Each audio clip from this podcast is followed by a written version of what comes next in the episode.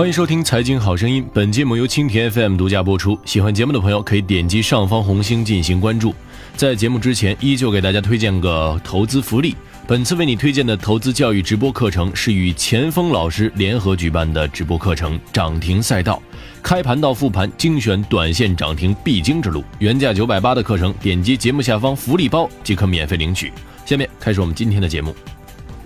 八月三十一号，在港上市的游戏老大腾讯控股跳空低开后，全天匍匐而行，最终跌幅为百分之四点八七。每股三百四十港元的收盘价，仅较当日最低点回升了二港元。全天匍匐而行的腾讯控股，最终以三百四十港元收盘。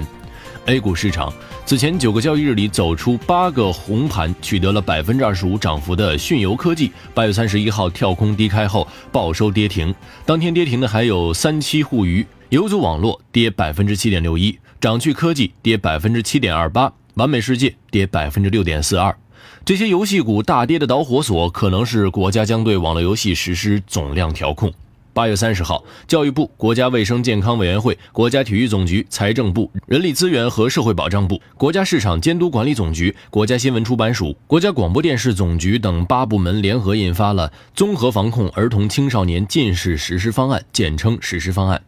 实施方案提出实施网络游戏总量调控，控制新增网络游戏上网运营数量。探索符合国情的适龄提示制度，采取措施限制未成年人使用时间。面对八月三十一号游戏股的走势，一位游戏业内资深人士在午盘时对记者说：“没想到跌得这么厉害。”他认为，发行运行总量的调控应该一直都是监管机构会考量的，只是这次配合实施方案，网游作为青少年经常接触的娱乐内容，才会共同出台相关规定。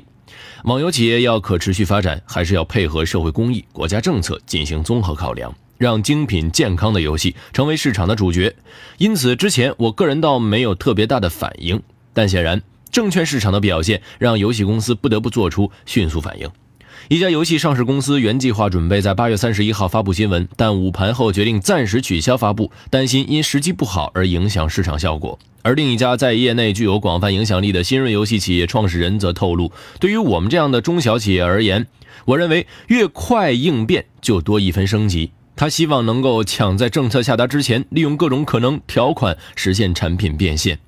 但是，更多的公司选择了沉默。八月三十一号，记者联系了多家游戏上市公司相关人士，有的表示尚在出差，还没有仔细研究方案内容；有的没有给出回应。不过，记者还是感到了游戏公司对实施方案的欲言又止。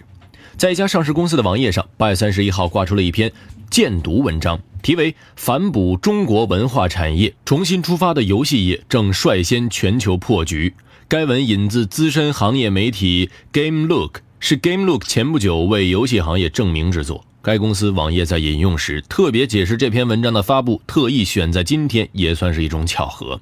这其实只是最近管控的冰山一角。一位拥有十八年游戏行业从业经验的新锐游戏企业创始人说：“根据官方的数据统计，二零一六年全年共有约四千五百款手游获得版号，其中在下半年获得版号的手游量最高达到三千五百七十六款。”而到了二零一七年前五个月，即有四千二百五十五款游戏获得版号，全年粗略估算约有九千款游戏获得版号，其中多数也是手机游戏。这些数据显示了中国游戏开发市场的增速能量。或许正是因为如此，有些游戏公司人士表示，此次实施方案的长期影响要看控量的程度究竟如何。目前，业内的一个普遍的观点是，实施网络游戏总量调控，控制新增网络游戏上网运营数量政策的实施，首当其冲的可能是收入相较偏低的小游戏和独立游戏。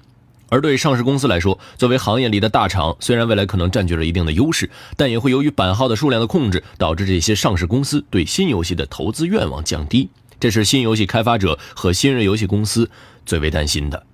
好了，节目今天就唠到这儿。最后，请关注蜻蜓财经的微信公众号，搜索“大圣说事”四个字，或者搜索“大肖说事”的拼音即可。下期节目再会。